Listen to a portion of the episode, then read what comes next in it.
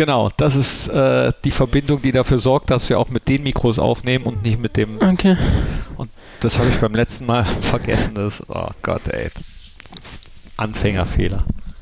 Aber man macht manchmal Fehler. Aber ist eine geile Idee, finde ich, mit dem Podcast. Ja, macht auch echt Bock. Ihr habt gleich wieder Training, aber ein bisschen Zeit. Hast. Zeit genug, ja. Okay, dann drücke ich jetzt äh, auf das Intro und dann geht's los. Unibet Fohlen Podcast, der Talk von Borussia Mönchengladbach. Hi und hallo, herzlich willkommen zum Fohlen Podcast, der Talk. Ich freue mich auf einen Mann, mit dem werde ich nicht nur über Fußball reden, sondern auch über Eis. Und warum? Äh, ja, er weiß es, kann es sich vielleicht schon denken, ihr wahrscheinlich noch nicht, aber ihr werdet es hören. Hallo Hannes Wolf. Hallo freue mich, dass du da bist, dir die Zeit genommen hast. Über Eis, sollen wir direkt damit anfangen oder sollen wir erstmal über das Fußballerische reden? Wir können starten mit was du möchtest. Okay, dann starten wir ganz einfach mit äh, dem Fragengalopp. Das ist eine Rubrik, die meisten von euch werden die kennen. Wer zum ersten Mal einschaltet hier in den Fohlen-Podcast, dem erkläre ich es ganz kurz. Wir galoppieren durch kurze Fragen und manchmal nehmen wir die ein oder andere Abschweifung. Okay, klingt okay? gut. Dann legen wir direkt mal los. Hast du ein Lieblingsmärchen? Nein, tatsächlich nicht. Nicht Rotkäppchen und der Hannes? Ich kann mich da leider nicht mehr erinnern. Ich glaube, dass meine Eltern mir selten ein Märchen vorgelesen haben, ehrlich gesagt. Äh, überhaupt was vorgelesen? Glaube ich auch nicht, ne? Ich war eher so, ich bin, als ich klein war, immer auf dem Bauch meiner Mutter eingeschlafen. Ja, und ich habe mit meinem Zimmer lang ein, äh, mit meinem Bruder lang ein Zimmer geteilt und wir haben uns eher so immer unterhalten, bis wir so müde waren, dass wir eingeschlafen sind. Das war wahrscheinlich immer sehr spät, wie ich Geschwister so einschätze. Ja, das wurde oft später, ja. Ist der auch Fußballer? Nee, der, der hat lange gespielt, aber der hat dann, äh, ich glaube mit 21 oder 22 dann seine Karriere an den Nagel gehängt. Im Gegensatz zu dir, Gott sei Dank. Hast du ein Lieblingsgetränk? Ich würde sagen Orangensaft bist der erste, wirklich der erste Fußballprofi, dem ich diese Frage stelle, der sie mit Orangensaft beantwortet. Ja, das Ding war, ich habe jetzt lange drüber nachgedacht, ich trinke eigentlich 90% echt Wasser. Gerne auch mit, mit Gas, aber wenn ich dann mal was anderes trinke, morgens oder so, dann meistens Orangensaft. Und das äh, Orangensaft pur, sag ich äh, äh, meiner Tochter immer, zu viel Kalorien, aber da habt ihr Profifußballer ja kein Problem mit. Ja, das kann sein, dass das so ist, aber mich, mir gibt es dann manchmal gerade, glaube ich, die richtige Energie, mal ein bisschen Zucker einfach. Und ja, deshalb trinke ich das hin und wieder ganz gerne eigentlich. Hast du dich darüber schon mal mit Wiebke unterhalten? Nee, bislang noch nicht. Ähm, aber ich könnte sie ja mal zu dem Thema fragen. Wiebke, äh, ihr, ihr, werdet sie kennen, wenn ihr zuhört. Dr. Wiebke Schlusemann oder Dr. Mary, wie, wie sie auch ge, äh, genannt wird, denn ihr Zweitname ist Maria, hat Chris Kramer im Fohlen-Podcast das Warm-Up erzählt. Ähm, wie nennst du sie? Ich nenne sie eigentlich immer Wiebke, aber schön lang gezogen, das Wiebke. Wiebke. Hast du ein Lieblingsessen? Ähm, ja, Steak, würde ich sagen. Ja, kein goldenes. Nee, kein goldenes, ähm, eher so well done sogar. Mhm. Ja, würde ich schon sagen. Ja, aber wenn wir schon dabei sind, dass äh, dieses goldene Steak, was äh, du damals gepostet hast, würdest du das, jetzt greife ich eine Frage vorweg, als deinen größten Fehler in der Karriere bezeichnen? Nee, tatsächlich nicht, weil ich mal in einem Spiel einen größeren gemacht habe. Als ich damals in Salzburg ähm, um die Champions League haben wir da gespielt und äh, da habe ich einen Ball verloren, danach ähm, das 2-1 bekommen und das Spiel noch äh, ging dann noch unentschieden aus und wir haben es nicht geschafft, aber ähm, ja, das Posting zählt schon zu den äh, sehr, sehr dummen Aktionen in meiner Karriere. Ja, ja was heißt dumm? Ich meine, du bist jetzt 22, ja. da postet man ja schon mal Sachen über die man sich vorher jetzt gar nicht so viel Gedanken macht. Und ich habe dich bisher in der Zeit als jemand kennengelernt, der eigentlich sehr äh, reflektiert ist und zu dem das Posting auch so gar nicht gepasst hat, beziehungsweise das, was auch daraus gemacht wurde. Das war halt damals so, wir waren, wir waren im Urlaub ähm, und ich glaube sogar, dass meine Freunde das eigentlich gepostet haben ähm, und ich nur da drauf war so richtig, aber ich glaube selber weiß ich nicht mehr, ob ich es gepostet habe. Aber grundsätzlich denke ich halt heute anders drüber, seit ich bei, bei der Borussia bin. Ähm, da war dann wirklich so ein Zeitpunkt, wo ich gesagt habe, also man macht sich selber einfach so schwer durch solche Aktionen. Die Leute betrachten einen ganz anders, ähm, als man eigentlich ist. Und man muss dann halt einiges wieder aufholen durch, durch solche Aktionen eben und ähm, deshalb ähm, wird mir sowas in Zukunft halt nicht mehr unterlaufen. Ist das auch ein Grund, weswegen du ähm, zum Beispiel bei Instagram die Funktion ausgestellt hast, dass man dich vertaggen kann oder, oder markieren kann oder hat das damit gar nichts zu tun? Mm, ja, das hat eher damit zu tun, ähm, dass ich einfach, ich, ich poste Dinge, ähm, gerade wenn wir Spiele gewinnen, gerne, ähm, aber grundsätzlich ähm, möchte ich einfach nichts, was ähm, mit, mit meinem Namen zusammenhängt, so dass ich bei Dingen markiert werden kann, weil ich weiß, dass man dann irgendwie sieht man dann alles immer und so ähm, kann ich ziemlich klar rausfiltern, was ich sehen möchte und was nicht. Ja, wie gesagt, ich habe dich als ganz jemand anderen kennengelernt, als reflektiert und jemand, der äh, sich dann auch Gedanken drüber macht, über äh, viele andere Dinge. Du hast auch mal gesagt, äh, dass du es gut findest, dass du Freunde hast, die ähm, eben nicht im Fußballkosmos sind, so deine Freunde aus Graz. Ja, auf jeden Fall, ähm, weil Fußball ist halt nur meine Blase. Ähm, man lernt natürlich äh, viele, also super Jungs kennen und ist auch mit vielen äh, befreundet und hört sich auch mal, wenn man, wenn der eine den Verein wechselt oder so, aber grundsätzlich glaube ich, dass halt wichtig ist, dass du, wenn du da mal zu Hause bist oder wenn du mal in Urlaub fliegst, auch mit Leuten bist, die, die nicht ganz aus dem Fußball kommen, die natürlich wissen, ähm, dass du Fußball spielst und die vielleicht äh, das eine oder andere Spiel auch gesehen haben, aber die jetzt nicht ähm, nur über Fußball sprechen können oder wo du halt die Themen hast, die du halt hier äh, eigentlich das ganze Jahr mit den Jungs hast, weil wir uns natürlich viel über Spiele und äh, anstehende Aufgaben unterhalten. Aber du hast ja schon sehr früh angefangen, auch Fußball zu spielen, mit vier, glaube ich. Mhm. Also das heißt, sie kennen dich als Fußballer, auch die, die anderen Freunde. Über was unterhaltet ihr euch dann so, wenn du zu Hause bist? Ja, über alles. Also ähm, mein, mein bester Freund, äh, der spielt ja selber auch in, in der unteren Liga. Ähm, ich quatsche dann auch mal gerne über sein Spiel ähm, und nicht nur nicht nur über das, was, was bei mir passiert ähm, und einfach über Alltagsthemen. Seine Familie kennt meine Familie gut. Ähm, seine, wenn er mal eine neue Freundin hat oder so, über solche Dinge quatschen wir dann eher. Okay. Hat er, hat er häufig? Ja, der hat häufig, also der. Schöne Grüße jetzt. Mal Genau, liebe Grüße. Ja. Wir nennen seinen Namen nicht. Nee. Welche Sportarten kannst du außer Fußball gut? Ich weiß, dass Angeln als eine Sportart bezeichnet wird, ne? Da streiten Oder? sich die Gelehrten, würde ich sagen. Ja. Würde ich jetzt mal, also ich würde es nicht als Sport nennen, weil man eigentlich nur da sitzt, aber gerade wenn man mal nichts fängt, ähm, ist es eher Faulenzen, aber Angeln kann ich gut, weil ich als Kind sehr, sehr oft, weil ich auch an so einem kleinen See groß wurde. Ich war gern Skifahren früher, aber habe dann irgendwie mit allem aufgehört, als dann Fußball richtig ernst wurde, sag ich mal. Und wie bist du dann zum Angeln gekommen? Hat dich jemand mitgenommen? Ja, mein Großvater, der ist, war mit uns eigentlich immer die, die ganzen Sommerferien immer da und ja, wir haben da immer von früh bis spät geangelt, sind dann zum Training gefahren, haben oft da geschlafen. Also es war schon echt, echt eine coole Zeit für meinen Bruder und mich. War eigentlich das, was mir neben Fußball am meisten Spaß gemacht hat immer. Hast du Kontakt zu Martin Stranzl? Nee, aber habe ich gehört, dass der auch Angler war, oder? Genau, oder er angelt noch ja. äh, auf, auf, seinem Instagram-Profil. Ab und zu zeigt er auch äh, die, die großen Karpfen. Gehst du auf spezielle Fische? Ja, ich mag auch Karpfen weil ich finde, das ist grundsätzlich am entspannendsten und ähm, ja, wenn du dann halt mal einen fängst, kann es halt auch ein richtiger Brocken sein und das ist halt das, was, was das Angeln ausmacht, ne? wenn du für einen Fisch dann vielleicht 30, 40 Minuten brauchst, bis du den mal draußen hast. Ich kenne mich damit überhaupt nicht aus. Ich war als Kind zweimal war immer schon nach einer halben Stunde. Ich bin zu ungeduldig. Ja, aber ich kenne das. Also ich war, ich habe Urlaube gemacht, habe ich fünf Tage gar nichts gefangen. Ähm, da wurde ich dann auch ungeduldig. Aber wenn du da mal einen fängst, dann äh, ist es recht schnell vergessen, dass du die drei Tage davor keinen gefangen hast. Und ist das dann das, äh, ja, das Interessante für dich am Angeln oder ist es das, das Warten und das Entspannte? Ja, beides. Also ich finde, ähm, man weiß halt auch nie so richtig, ähm, was du da jetzt genau dran hast weil du siehst den Fisch ja meistens erst ganz am Ende. Ich war an vielen Seen, die waren mitten im Wald, äh, da gab es nicht mal anständigen Empfang und wenn du halt mal richtig abschalten möchtest, dann ist, sind das meistens die besten Orte dafür. Gibt es denn vielleicht auch irgendwas, was man vom Angeln mit in den Fußball nehmen kann? Ja, vielleicht Gelassenheit. Oder vielleicht auch den richtigen Moment zuzupacken? Ja, das auf jeden Fall, ja.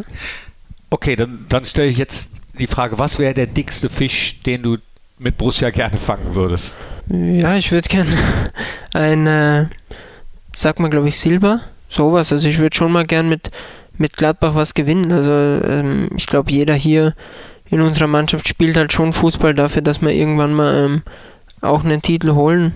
Und das ist halt die tägliche Motivation, von der jeder lebt. Ja, Max Eberl sagt ja immer was Blechernes. Genau, was Blechernes. Ja, es, es war jetzt in meinem Hinterkopf, aber mir fiel es nicht ein. Ja, aber meistens sind die ja äh, wirklich silbern oder mit äh, Applikation. Was ist für dich der schönste Pokal, den du kennst überhaupt? Vom Aussehen? Naja, Weltmeisterschaft ist natürlich, sieht top aus, aber ich finde DFB-Pokal sieht auch ganz gut aus. Ja, finde ich Ja. auch. Welche Sportart kannst du überhaupt nicht? Golfen. Das heißt mit äh, Flacco, Tobi Sippel und so. Ne, also wird, das wird kein Golfausflug in einem Trainingslager geben. Warum nicht? Ja, irgendwie, also das, wie du vorhin gesagt hast, dir wäre Langeln zu, zu langweilig, sag ich mal, zu ungeduldig, da wäre mir Golf ein bisschen zu, zu langweilig irgendwie. Vielleicht, vielleicht kommt es dann im Alter mal, keine Ahnung. Aber ich, also jetzt kein Thema, ehrlich gesagt. Also wenn ich jetzt von mir ausgehe, dann kann ich hier sagen, nein. auch, auch bei manchen äh, im Alter nicht. Nee, bin zu hibbelig, weiß nicht, keine Ahnung. Ja. Bist du ein hibbeliger Typ? Also du bist ja auf dem Platz sehr wendig und äh, trotz all enger Ballführung irgendwie sehr unberechenbar, äh, schlägst gerne Haken. Bist du als Typ auch so? Ja, mal so, mal so, kann ich eigentlich gar nicht genau sagen. Es gibt schon Dinge, da bin ich sehr hebelig, wie du es nennst. Ähm, aber es gibt auch Dinge, ähm, da bin ich ziemlich, ziemlich entspannt und also ich würde es jetzt nicht genau sagen können, ehrlich gesagt. Wo wobei kannst du denn am besten entspannen, außer beim Angeln? Ja, ich würde eigentlich sagen, dass ich zu Hause ziemlich entspannt bin. Also ich bin ähm, grundsätzlich ähm, gerne zu Hause. Ähm, es muss auch nicht immer viel passieren. Also ich bin jetzt nicht so, dass ich sage, wenn man nichts zu tun ist, ähm, dann muss ich irgendwas machen, damit ich was mache. Ähm, also ich kann auch mal die Zeit äh, totschlagen oder ähm, einfach ein Espresso trinken und draußen sitzen und in den Garten gucken. Also ich bin da ziemlich, ziemlich entspannt, würde ich sagen. Ja, okay. Äh, kann ja auch nicht jeder, ne? Muss man ja auch manchmal können, nichts tun. Ja, ja, aber ich denke, es ist wichtig, weil wenn man schon so viel unterwegs ist, wie wir es im Normalfall immer sind, dann denke ich, ähm, braucht man auch mal die Zeit für sich, dass man sich einfach mal hinsetzt und einfach mal nichts macht. Stört das auch manchmal, so viel unterwegs zu sein? Oder war dir das klar, als du den Entschluss gefasst hast, Profifußballer zu werden? Nee, ja, stören ist das falsche Wort. Natürlich denkt man sich oft, war jetzt wieder auswärts. Geiler wäre natürlich daheim, allein schon wegen den Fans und weil man nicht reisen muss und weil man nicht ins Hotel muss und man schläft zu Hause besser. Aber grundsätzlich ähm, glaube ich, dass es auch, auch, auch gut ist, wenn du, wenn du verschiedene Orte siehst, wenn du wegkommst von zu Hause, weil es sonst auch irgendwie langweilig ist. Aber mal so, mal so eigentlich. Hast du Lieblingsmusik? Ja, Hip-Hop. Egal äh, welche Sprache? Ja, ich mag französischen, deutschen höre ich eigentlich am meisten. Ähm, ja, und so Armee auch eigentlich. Und äh, letztens habe ich gesehen, bist du mit Joe Skelly, glaube ich, nach Hause gefahren. Ne? Wer Ja. bestimmt dann die Playlist? Ich, aber er beschwert sich äh, ehrlich bei jedem Lied. Und dann habe ich ihn zwei, dreimal ein Lied reinmachen lassen, aber es war auch gar nicht mein Geschmack. Also, ja, ich glaube, wir fahren ab jetzt immer ohne Musik am besten. Dann kommt dieser Streit nicht auf. Achso, ich habe gedacht, wieder getrennt. Nee, ich glaube, der hat, der hat äh, Probleme wegen seinem Führerschein, weil das hier irgendwie nicht, nicht gilt, glaube ich. Und ja, manchmal nehme ich ihn halt mit. Was, wa- was hört er für Musik? Ja, so ein bisschen, mir kommt vor, er sagt es nicht, aber so ein bisschen ähm, Country-Musik. Country? Ja, aber er sagt, ist es nicht, aber für mich hört sich eigentlich so an, also keine Ahnung. Ja, da weiß ich schon, was ich äh, ihn dann im nächsten Ja, Podcast ja. frage, wenn er mal im Talk ist. Guckst du Serien und Filme? Ja, eigentlich nur das. Also Fußball, Serien und Filme, aber sonst. Ich gucke jetzt kein Free TV. Und hast du Tipps für uns? Naja, Haus des Geldes ist die neue Staffel draußen. Die ersten fünf Folgen, äh, die zweiten kommen dann im Dezember, glaube ich. Ähm, finde ich schon super, finde ich eigentlich die beste Serie, die es je gab. Ich muss auch sagen, weil ich gerade gesagt habe, ich gucke kein Free TV, ich gucke viel Reality TV. Also so Dinger wie Love Island und so. Du auch. Ja, das macht mir schon Spaß. Ach krass. Das haben nämlich ebenfalls äh, Chris Kramer und Flo Neuhaus im Fohlen-Podcast das Warm-up erzählt, was wir jede Woche haben, sozusagen als Hinleitung aufs Spiel, dass die sowas auch gerne gucken. Ja. Ich gucke das echt häufig mit meiner Freundin. Jetzt war ja gerade, glaube ich, vier oder fünf Wochen Love Island jeden Tag.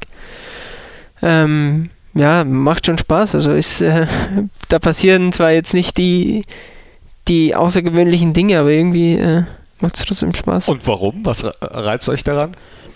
Ja, einfach so, weil du, weil du halt, glaube ich, es ist ziemlich, ähm, ist, glaube ich, gar nicht so eine einfache Situation, weil du bist da vier, fünf Wochen und du wirst einfach bei allem, was du sagst, aufgenommen und dass da immer wieder mal Dinge entstehen können, wo einer mal schlechte Laune hat, weil ich glaube, die bekommen da ziemlich wenig Schlaf und so.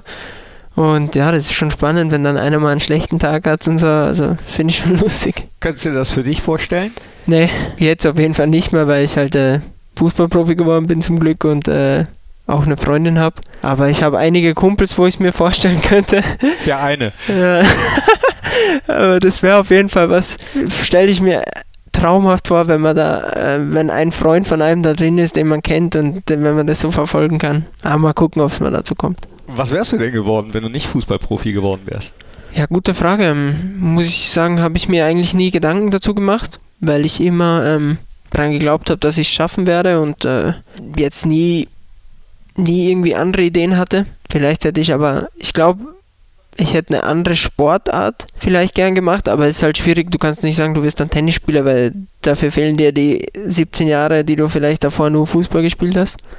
Aber mein Vater ist, ähm, ist Richter zum Beispiel, fand ich immer einen extrem spannenden Beruf. Oh. Aber da muss man halt auch ein langes Studium machen. Also ich kann es nicht genau sagen. Richter ist er? Ja. War er dann auch streng zu Hause oder ja, man, dass er sehr gerecht ist? Nee, ja, er war schon streng, also in der, in der Jugend. Ähm, aber mein Bruder und ich haben einfach auch viel, viel Blödsinn gemacht draußen im Garten und ich glaube, das war schon, war schon richtig so. Und, aber ich muss sagen, mittlerweile ist er ziemlich, ziemlich tiefenentspannt. Was habt ihr für Blödsinn gemacht? Na, einiges. Also wir haben, ähm, wir haben uns oft äh, selber irgendwie wehgetan. Wir hatten, ich habe mal meinen Bruder ähm, mit, einer, mit einer Winterschaufel gejagt. Eigentlich immer nur im Spaß, aber die Dinge sind dann oft ähm, blöd geendet. Mein Bruder ist mal aus dem Baumhaus gefallen, wo ich jetzt mal vor ein paar Tagen mit ihm drüber gesprochen habe. Eigentlich ein Wunder, dass dass nie was passiert ist. Du warst schuld, oder? Nee. Ja, Mitschuld hatte ich sicher, weil ich ihn vielleicht reingepusht habe in gewisse Dinge, aber ja, wir hatten einfach eine coole Kindheit. Ich glaube, aber das schon wichtig war, dass meine Eltern trotzdem ein bisschen die Hand drauf hatten, weil wir jetzt dann nicht unbedingt äh, nur Dinge gemacht haben, die, die ungefährlich waren oder die, die schlau waren. Wie war denn deine Kindheit? Geboren bist du am 16.04.1999 in Graz? Ja. Wie war deine Kindheit dort so? Ich kenne Graz ein bisschen, es ist eine ganz tolle Stadt mit einem super Umfeld. Warst du dann mitten in der Stadt oder ein bisschen dörflicher? Nee, wir waren ein bisschen dörflicher, also so 15 Minuten von der Stadt auf so einem kleinen Berg. Ja, und dann, dann habe ich eigentlich ähm, recht früh angefangen, Fußball zu spielen, weil wir hatten einen großen Garten, da war damals ähm, einfach keine Wiese. Also ich weiß nicht, ob das schon war, weil wir da so viel drauf gespielt haben oder ob das einfach so war.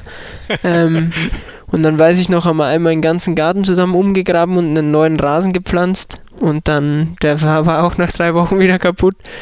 Da werden schon coole Erinnerungen wach, weil wir einfach immer, ähm, wir waren große GRK-Fans. Ähm, und, wir haben, AK, genau. ja, und wir haben äh, alte Autositze dahingestellt, als, als wäre es eine Ersatzbank, haben uns da umgezogen zu dritt. Ähm, wir haben auf meinen Vater teilweise gewartet im Winter, da war es schon dunkel und dann hat er noch ein Flutlicht irgendwie aufgebaut im Garten, nur damit wir ein paar Pässe spielen konnten. Also das war schon, war schon eine coole Zeit. Ja. Ach, wie cool ist das denn? Und extra so Autositze als Ersatzbank, äh, damit es sich anfühlt wie, wie Profifußball ja. Und alle drei immer gleich angezogen und was weiß ich nicht. Also meine Eltern mussten echt auch viel, wenn mal Weihnachten war und wir wollten dann ein Langarm-Trikot, was gar nicht am Markt gab und irgendwie haben es die trotzdem besorgt. Also das war schon war schon cool und wenn ich heute Videos von früher angucke, dann habe ich mich eigentlich über nichts so gefreut wie über irgendein neues Trikot.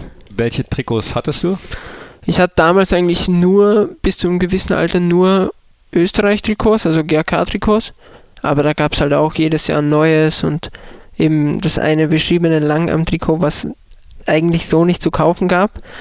Und mein Vater dann irgendwo aufgetrieben hat und ja, das waren schon, waren eben schon besondere Momente immer wer warst du dann oder wart ihr dann auch immer jemand? Ich kann mich an meine Gummiplatz- oder äh, Wiesenzeit erinnern, dann war man immer jemand. Ja, also, genau. ja, in meinem Fall dann eben Uwe Rahn oder Hans-Jörg Kriens oder ja. Günther Netzer.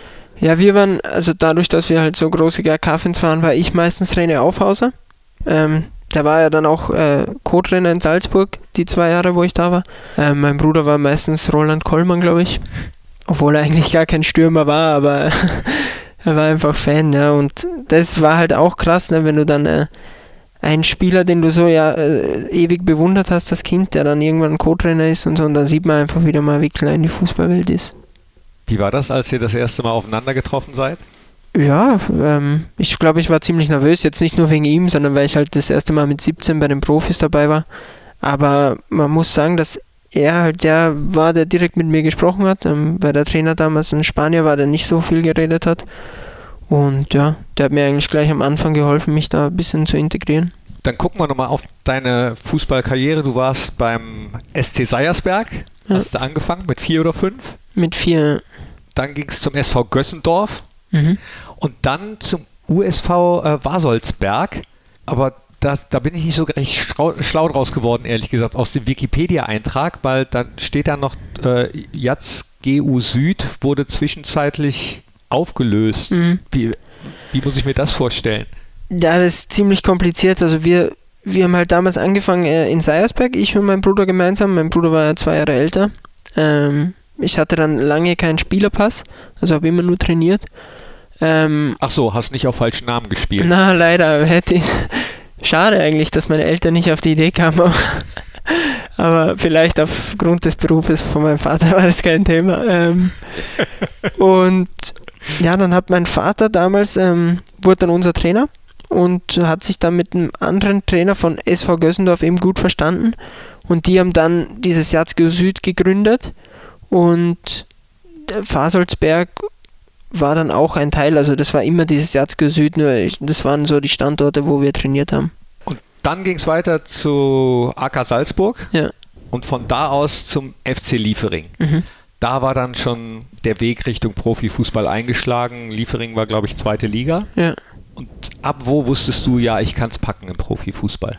Ja, gute Frage eigentlich. Ähm, also ich bin damals mit 14 halt nach Salzburg gegangen, Akademie, das lief eigentlich immer top. Hatte dann damals ähm, den ehemaligen Trainer Marco Rose als mein Trainer in der U16. Ähm, ähm, das lief dann, war dann nur ein halbes Jahr in der U18 und habe dann eben, weil Liefering ist ja die zweite Mannschaft von Salzburg, das wird nur so genannt, damit die zweite Liga spielen können. Ähm, und habe dann dort eigentlich einen schweren Stand gehabt.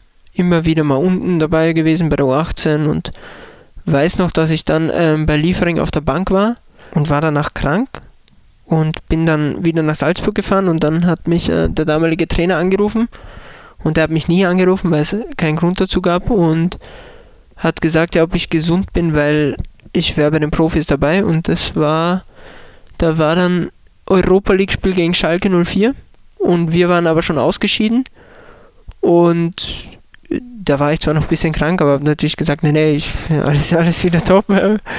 Ähm, ja, habe dann da zweimal trainiert und konnte dann echt zum Glück vor 20, 25.000 Zuschauern ähm, mein Debüt mit 17 geben, habe dann da eine, ja, 15 Minuten gespielt. Und das war, glaube ich, so der Knackpunkt, wo ich mir dachte, okay, jetzt, jetzt kann ich es schaffen, weil ich habe jetzt diesen ersten Schritt gemacht und das hat mir schon sehr, sehr viel Selbstvertrauen dann gegeben. Ah, da erst, ja? Also äh, da, da warst du sicher, jetzt kann ich es packen. Naja, du, also man zweifelt, zweifeln. Also ich dachte schon immer, dass ich es packen kann, nur als ich bei Liefering war, wusste ich halt nicht bis wohin, ne? Weil wenn man jetzt bedenkt, man ist bei Liefering eigentlich auch Profi, also ich hatte da ja auch einen, einen professionellen Vertrag, so, also einen Profivertrag, aber ja, es ist halt nur zweite Liga, aber für das, was ich packen wollte, und das waren damals Salzburg Profis, dann ähm, war das eigentlich erst ab meinem Debüt, ja. Du bist eingewechselt worden in der 75. für Valentino Lazaro. Genau, ja. Auch ganz cool, dass ihr euch hier da wieder getroffen habt, ne? Ja, das ist wieder das, was ich gesagt habe. Da sieht man wieder, wie, wie klein die Welt ist.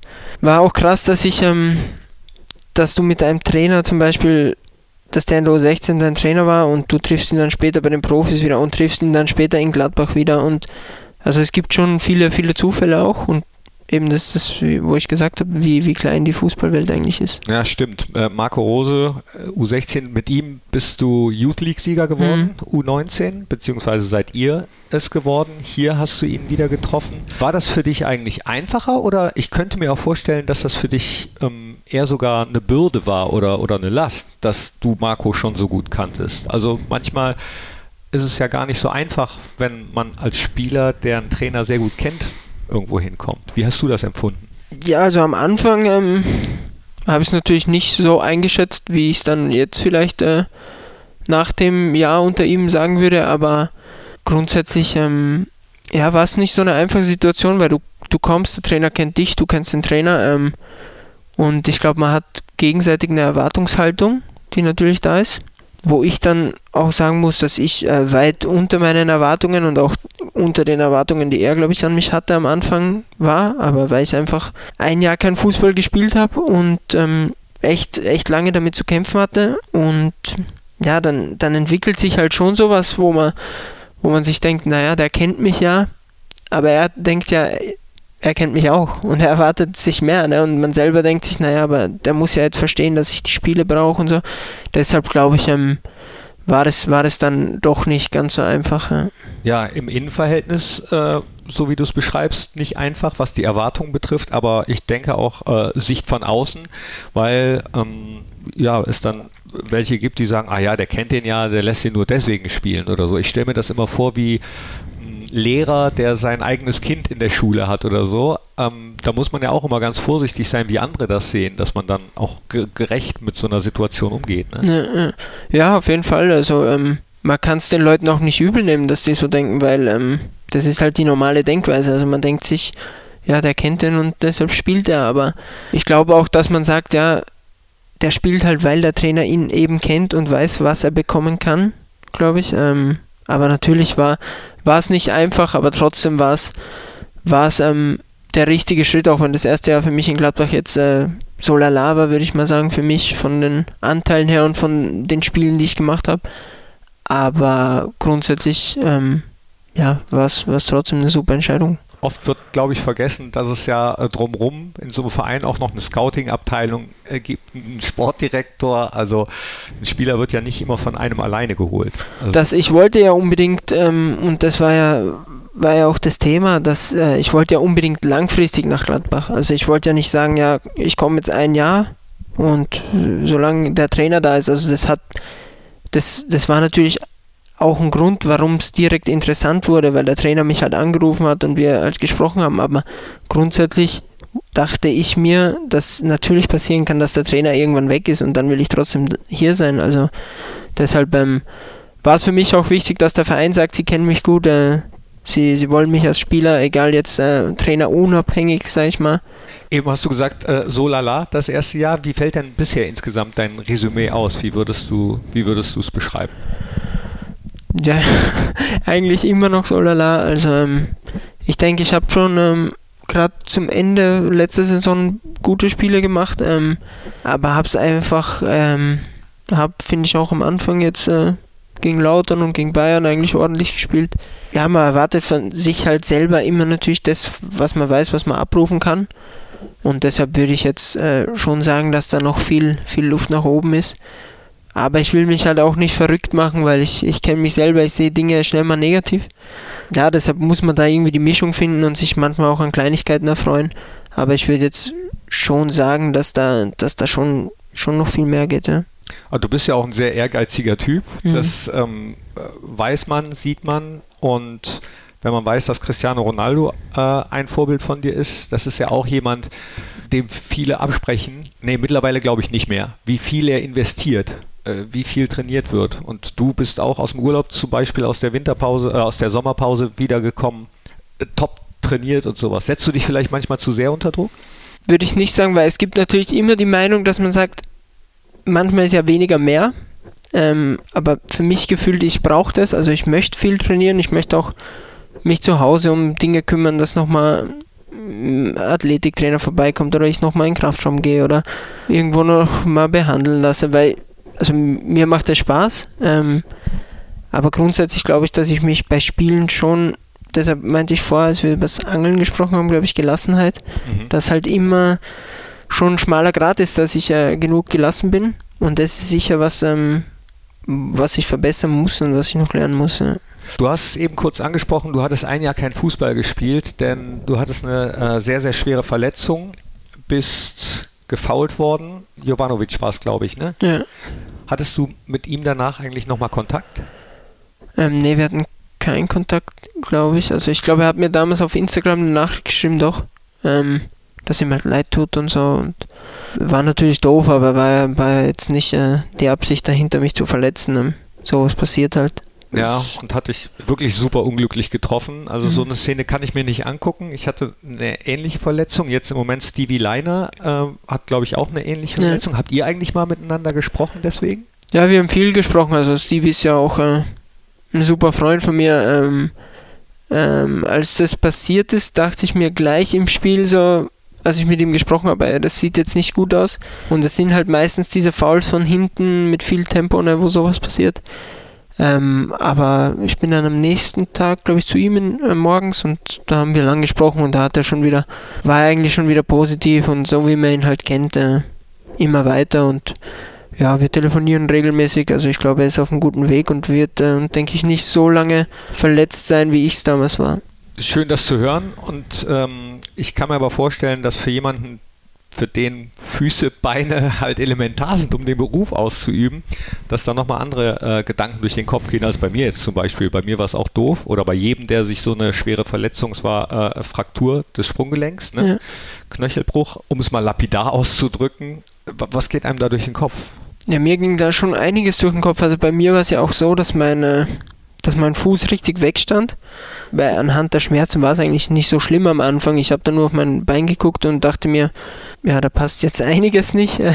Und dann habe ich schon habe ich schon an vielen Dingen gezweifelt und so, weil man halt das Bild im Kopf hat, wo der Fuß hinstand und ob das überhaupt nochmal wird. Aber mir wurde dann halt recht schnell gesagt, dass ich dann wieder in, in Österreich war, äh, dass es äh, eigentlich jetzt nicht wirklich ein schwieriger Eingriff ist und dass alles wieder gut werden wird. Ja, ist es ja auch. Also du läufst rund, sieht zumindest so aus, du läufst schnell, das, das sieht alles gut aus. Äh, äh, super, dass das so ist. Und Stevie, wenn du den hörst, ne, äh, freuen wir uns auf dich, wenn es bei dir auch wieder genau. so ist.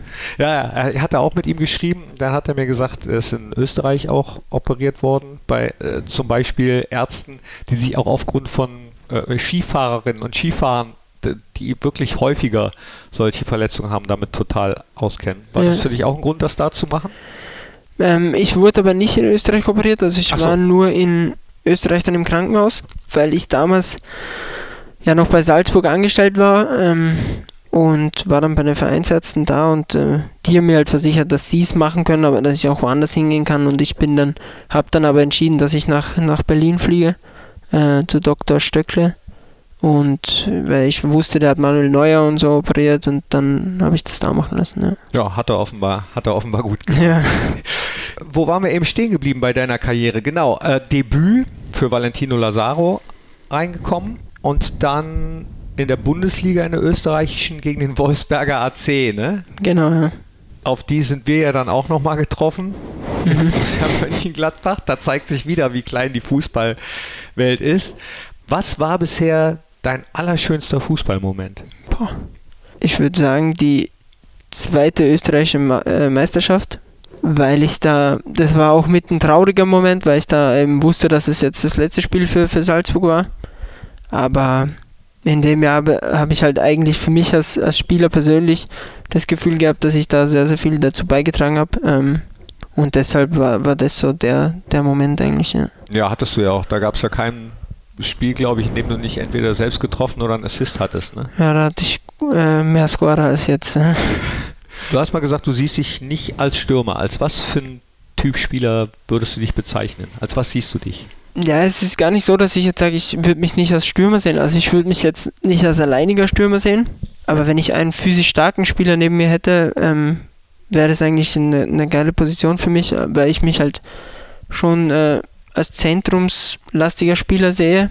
Aber ich, also ich persönlich finde einfach, dass ich mich vorne ähm, überall wohlfühlen kann. Aber ja, ich würde mich als, als Zehner oder hängende Spitze halt bezeichnen. Wie ist denn aktuell äh, sowieso die Situation? Äh, Adi Hütter, Landsmann von dir, macht das einfacher oder schwieriger?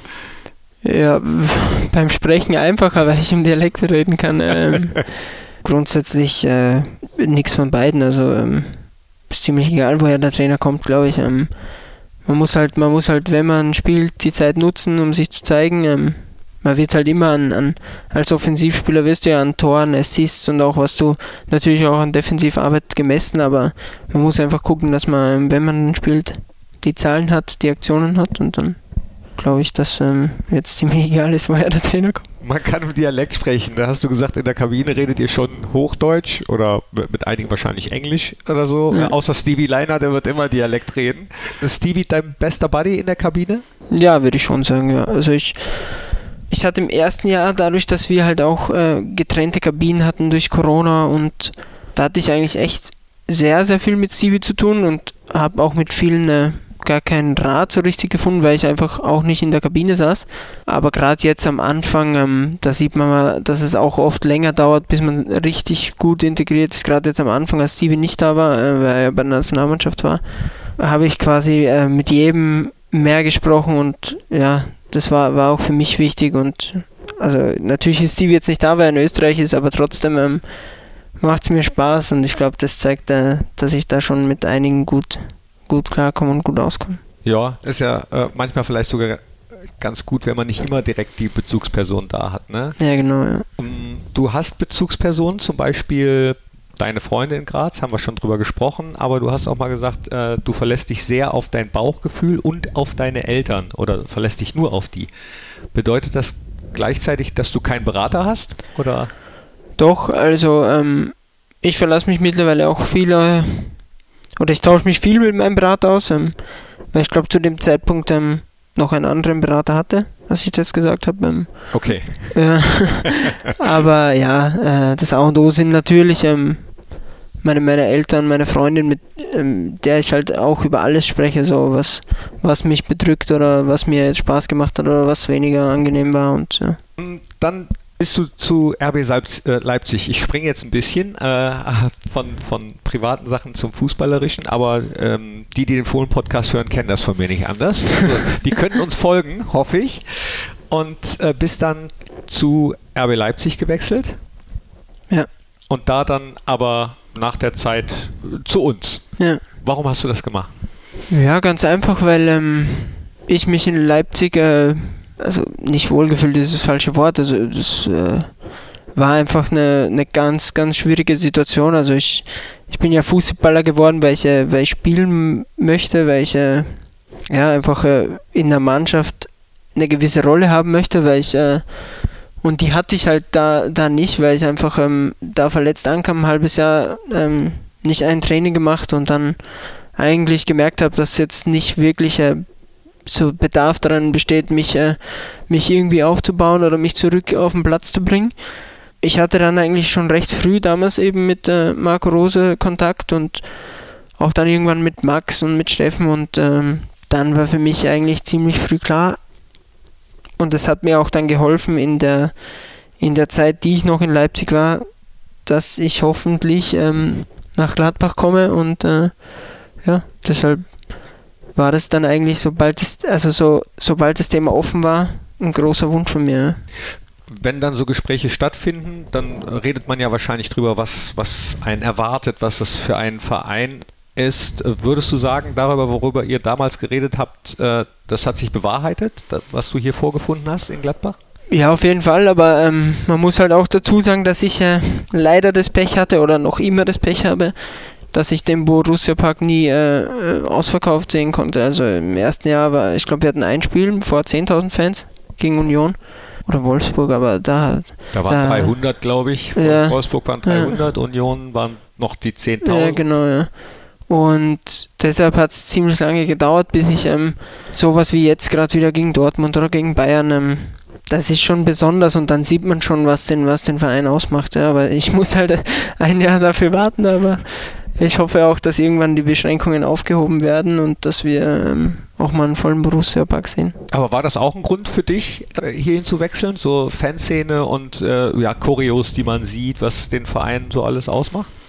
Ja, auf jeden Fall. Ähm, gab einfach viele Gründe, weil, es auch ein ähm, gefestigter Verein ist in den letzten Jahren, der immer oben mitgespielt hat, wo du, wo du einfach weißt, ähm, was, was da rundherum passiert, ähm, was der Verein möchte. Und natürlich für mich ähm, war es einfach mal was Besonderes, so einen Schritt zu machen, weil, weil ich das damals ein ähm, bisschen falsch ausgedrückt habe mit, ähm, ich hatte ja noch nie einen Traditionsverein, ich wollte da nicht ähm, gegen Salzburg oder gegen Leipzig äh, irgendwie, ähm, das war jetzt nicht gegen die gemeint, das war eigentlich positiv gemeint für, für Borussia, für Gladbach, weil, weil es einfach so ein Riesenverein ist. Und das wollte ich damit eigentlich zum Ausdruck bringen und nicht irgendwie die anderen äh, schlecht reden oder. Ja, das ist äh, heutzutage, glaube ich, noch schwieriger, als, als es früher war, Sachen äh, zu sagen, die auch gerne missverstanden werden können oder aus dem Zusammenhang gerissen werden. Bist du jemand, der, was sowas betrifft, da eher vorsichtiger geworden ist? Ja, im Vergleich zu früher auf jeden Fall, weil heutzutage ist ja wirklich so, du sagst einen langen Satz, da sind vielleicht äh, drei Wörter drin, die und die werden dann rausgepickt und dann ist überall dein Foto mit den drei Wörtern und ähm, ja, ich verstehe dann auch, dass gewisse Leute denken, wie, wie kann man sowas sagen oder wie der hat das so gesagt. Ähm, aber oft entspricht es halt dann nicht der ganzen Wahrheit und deshalb äh, passt man da schon mittlerweile mehr auf. Ja. Ja, ärgert dich das dann auch manchmal, dass äh, viele Leute dich offenbar falsch einschätzen oder ein falsches Bild von dir haben?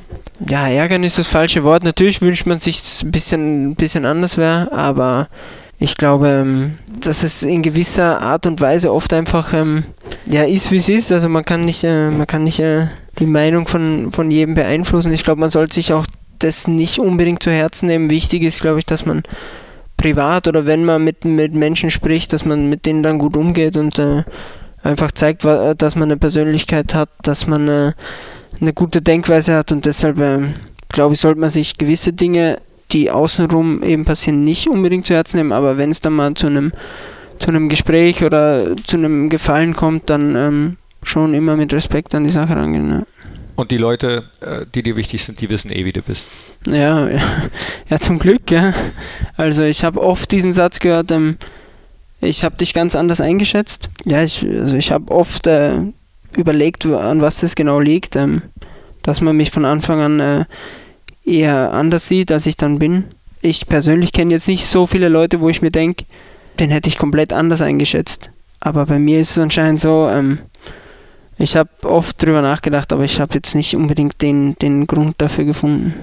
Ja, ich könnte mir vorstellen, dass es zum Beispiel mit Social Media zusammenhängt. Du äh, bist ein smarter Typ, bist stylisch und da denkt man vielleicht von außen direkt, ah ja, der ist cool der legt nur Wert auf sowas. Und das ist, glaube ich, heutzutage die große Gefahr, dass man sich von Fotos schnell blenden lässt und urteilt, ohne die Person näher zu kennen. Ja, auf jeden Fall, aber irgendwie ist man ja auch ähm, selber dran schuld, ne? weil wenn du ähm, wenn du jetzt ein Foto postet, wo, wo du halt äh, ich sag mal jetzt cool da sitzt oder eine coole Geste machst, dann ist, glaube ich jetzt nicht, dass es direkt auf, auf das runtergebrochen wird, dass man dann sagt, ah, das ist ein, äh, der wirkt irgendwie abgehoben oder dem geht es nur um, um das und jenes. Natürlich, wenn du, wenn du gewisse Dinge postest, dann, dann kann man sich auch nicht beschweren. Also ich hoffe, ich habe mich jetzt auch nicht beschwert, nee. äh, dass ein gewisse Leute dann so wahrnehmen. Ja. Ja, ich glaube, dass auch der Podcast dazu beitragen wird, dass ähm, Leute dich ein bisschen näher kennenlernen oder besser kennenlernen, wie ich eben angedeutet habe, so wie ich dich empfunden habe, als du äh, hierhin gekommen bist. Du hast eben kurz durchblicken lassen, die Corona-Zeit äh, hat es schon schwer gemacht. Ja. Oder, oder zumindest äh, war es wie wahrscheinlich für alle anderen, auch nicht Fußballprofis, belastend. Ja, auf jeden Fall. Und ich, ähm, ich finde ehrlich gesagt, dass es ähm, phasenweise noch immer belastend ist. Also es ist ja jetzt nicht... Ähm, ist ja nicht aus der Welt das Thema. Ähm, und ich glaube, dass es auch einfach schwierig ist, weil, weil ich ähm, mit 22 ähm, eine Welt, wie sie jetzt im Moment ist, einfach nicht kannte, weil ich kannte immer nur das, das Gefühl von Freiheit, ähm, das Gefühl von, man kann irgendwie schon das machen, was man möchte und auf einmal, auf einmal war das halt weg. Ne? Und ähm, ähm, wir sind ja trotzdem privilegiert, weil ähm, ja, es gibt auch viele Menschen, äh, die wohnen in einer kleinen Wohnung, die haben keinen kein Balkon, die haben Kinder. Ähm, und dann sollte man sich auch nicht zu viel beschweren, weil man, denke ich, selber, wie schon gesagt, privilegiert ist. Aber ja, ich glaube, dass es schon harte Zeiten für alle Menschen sind. Ne? Ja, du hast recht. Äh, es ist noch nicht äh, vorüber, beziehungsweise man muss lernen, äh, mit diesem Virus umzugehen. Machen ja auch viele. Äh, man kommt, habe ich das Gefühl, immer schrittweise näher an das, wie es davor war, so ein bisschen. Also hundertprozentig wird es wahrscheinlich nicht sein, aber viele Freiheiten bekommt man ja wieder. Das stimmt, aber ich glaube, dass einfach ähm, schon noch auch viel, viel Angst da ist phasenweise, ähm, weil ich äh, habe selber auch oft Sachen erlebt, ähm, wo ich mal laufen war und dann haben sich die Leute zur Wand gedreht, weil, weil die halt irgendwie Angst hatten, ähm, Also ich glaube, es wäre wichtig, wenn wir eben wieder ähm, irgendwie, natürlich immer mit der gewissen Vorsicht, aber wenn man halt irgendwie wieder zurück zur komplett zur Normalität findet, schon langsam. Ja. Wenn du laufen warst, das bedeutet, du gehst auch außerhalb des Trainings noch weiter laufen? Nein, nee, nee, das mache ich tatsächlich nicht, aber ich hatte ja Urlaub ähm, und da war ich schon, da musste ich, ähm, da musste ich ein paar Mal laufen gehen und ja, dann sind halt auch solche Sachen passiert. Ah ja, damit du dann eben so fit zurückkommst, wie du es getan hast. Dann hast du, ich habe noch zwei Fragen hier stehen von unserem Fragengalopp, von dem wir auch so ein bisschen abgekommen sind, aber ja. auch das wissen die meisten mittlerweile. Sind dir Noten in Sportzeitschriften wichtig? Äh, nein. Gut. Tagebuch aus dem Trainingslager hast du geführt für die Rheinische Post? Ja, das hat schon Spaß gemacht. Also ähm, ich glaube auch das, ähm, mir machen halt auch Dinge Spaß, die, die für die Leute jetzt nicht alltäglich sind, weil ein normales Interview kannst du ähm, in jeder Zeitschrift lesen, ähm, aber so, so Tagebuch äh, kannte ich selber nicht, dass das gibt. Oder so wie jetzt den Podcast, das finde ich halt äh, spannend, weil es, glaube ich, den Leuten einfach da geht es ja nicht nur um mich, sondern um jeden, der das macht, weil es den Leuten äh, diejenige Person einfach näher bringt. Hörst du andere Podcasts auch? Ich höre eigentlich nur einen Podcast. Den höre ich jetzt nicht ständig, aber wenn ich mal länger im Auto bin, höre ich gemischtes Hack. Ach, echt? Ja, ja Grüße gehen raus an Tommy Schmidt und ja, Felix Lobrecht. Viele Grüße. So, dann weißt du wahrscheinlich äh, auch, dass Tommy riesengroßer Gladbach-Fan ist. Ja. Dann wird es ja Zeit, dass ihr euch kennenlernt. Ja, also wir haben schon mal über Instagram geschrieben. Ähm, ähm, vielleicht, wir haben mal geschrieben, vielleicht machen wir mal zusammen Workout. Ähm, würde mich, würd mich auf jeden Fall freuen, wenn es dazu kommt. Und dann können wir ja gucken. Äh, ja, mach den mal richtig lang. Ja, wird, wird spannend. Also würde mich echt freuen, wenn es mal dazu kommt. Weil Podcast äh, werden wir keinen machen, glaube ich, weil den macht er ja schon gut. Äh.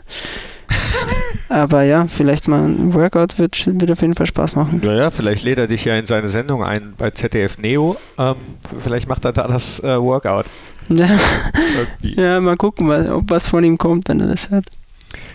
Dann sage ich an dieser Stelle ein ganz fettes, fettes Dankeschön an dich, dass du dir die Zeit genommen hast. Guck auf die Uhr, ein bisschen Zeit habt ihr noch äh, fürs nächste Training. Jetzt, wo wir den Podcast aufzeichnen, steht das Wolfsburg-Spiel vor der Tür. Sprechen wir da noch ganz kurz drüber. Ihr habt gegen Dortmund gewonnen. Sehr befreiender Sieg, wie ich fand. Wie hast du es wahrgenommen? Ja, sehr wichtig für uns. Ähm, also die Stimmung war mega. Ich glaube, man hat auch gespürt, ähm, dass es äh, für den ganzen Verein, für die Leute wichtig war, dass wir gewonnen haben. Ähm, und für uns als Mannschaft natürlich am wichtigsten, weil wir einfach auch die Punkte brauchen. Ich glaube, wir hatten wir sind eigentlich gut gut gestartet so ähm, mit Lautern und Bayern, aber haben dann ein bisschen, äh, bisschen den Faden verloren. Aber ich glaube, dass uns jetzt äh, der Heimsieg gegen Dortmund schon richtig Auftrieb geben kann. Und dann ab nach Wolfsburg. Allerletzte Frage: Welche Schlagzeile möchtest du im nächsten Jahr über dich lesen?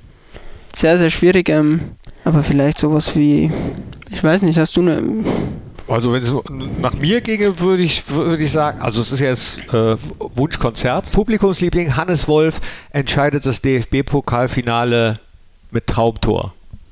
Ja, muss nicht mal ein Traumtor sein. ja, das klingt kann auf jeden ne, Fall gut. Kann auch eine Gurke sein. Hannes Wolf stolpert das Ding rein ja, Pokal. Egal wie, egal wie. Okay, super. Das hier äh, war für mich ein Traumpodcast. Dankeschön an dich. Das letzte Wort gehört dir. Ja, danke. Ähm, hat sehr viel Spaß gemacht. Ich hoffe, ähm, dass er fleißig gehört wird und ähm, ja, können wir gerne wieder machen sowas. Super, danke. Perfekt. Das war der Unibet Fohlen Podcast, der Talk von Borussia Mönchengladbach. Hört auch rein in Unibet Fohlen Podcast, die Nachspielzeit und das Spezial. So, jetzt ist der Podcast eigentlich schon vorbei und da fällt mir doch ein, gut, dass du noch da bist, Hannes wir haben gar nicht darüber geredet, was ich am Anfang angekündigt habe, über Eis. Ja, ja, stimmt. Ja. Das ist jetzt die Zugabe vom Fohlen Podcast, weil ich äh, mich in Graz ja nicht wirklich auskenne in deiner Heimatstadt, aber ich weiß, dass es da ein phänomenal gutes, wenn nicht das beste Eiscafé der Welt gibt. Der Dämmel. Ja. Ist der so gut? Der ist echt gut, ja. Also ich kann sie jedem empfehlen. Graz ist generell super. Ja, das stimmt. Ähm, die Murinsel. Die Murinsel, genau. Teufelsberg. Teufelsberg, Kaffee Freiblick, muss man, muss man einfach hin. Ähm, aber wenn man da ist, sollte man auf jeden Fall auch zum Temmel gehen, weil das, das lohnt sich wirklich. Und gut, dass du es gesagt hast, weil ich werde jetzt demnächst, sollte ich mal wieder zu Hause sein, auch dahin gehen. Was weil ist ich war ewig nicht da. Was? Was, was nimmst du dann für einen Becher? So einen Spezialbecher oder spezielle Sorten? Na, ich bin eigentlich eher so Erdbeer, aber ich war schon so lange nicht mehr da, dass ich noch nicht weiß, was ich nehme, aber es war echt gut, dass du mal gesagt hast, weil ich, ich war gerne immer da und ich weiß nicht, warum ich aufgehört, aufgehört habe damit. Also, hin zum Dämmel und dann, weil wir auch eben über Dialekte gesprochen haben, ich finde gar nicht, dass du so, äh, so böllst, wie man sagt, die Steirer, die Steirer böllen. Nein, nein, ich kann schon anders reden. Also ich kann, wenn ich jetzt im Dialekt den Podcast gemacht hätte, dann wäre das jetzt die ganze Zeit so abgelaufen und deshalb äh, versuche ich ein bisschen mehr nach der Schrift zu sprechen. Okay, dann jetzt äh, original steirische Verabschiedung dann nochmal. Ähm, ja, danke euch fürs Zuhören und ähm, ja, wir sehen uns im Borussia Park demnächst. Ciao, Papa. Ciao, Papa. Macht's es gut.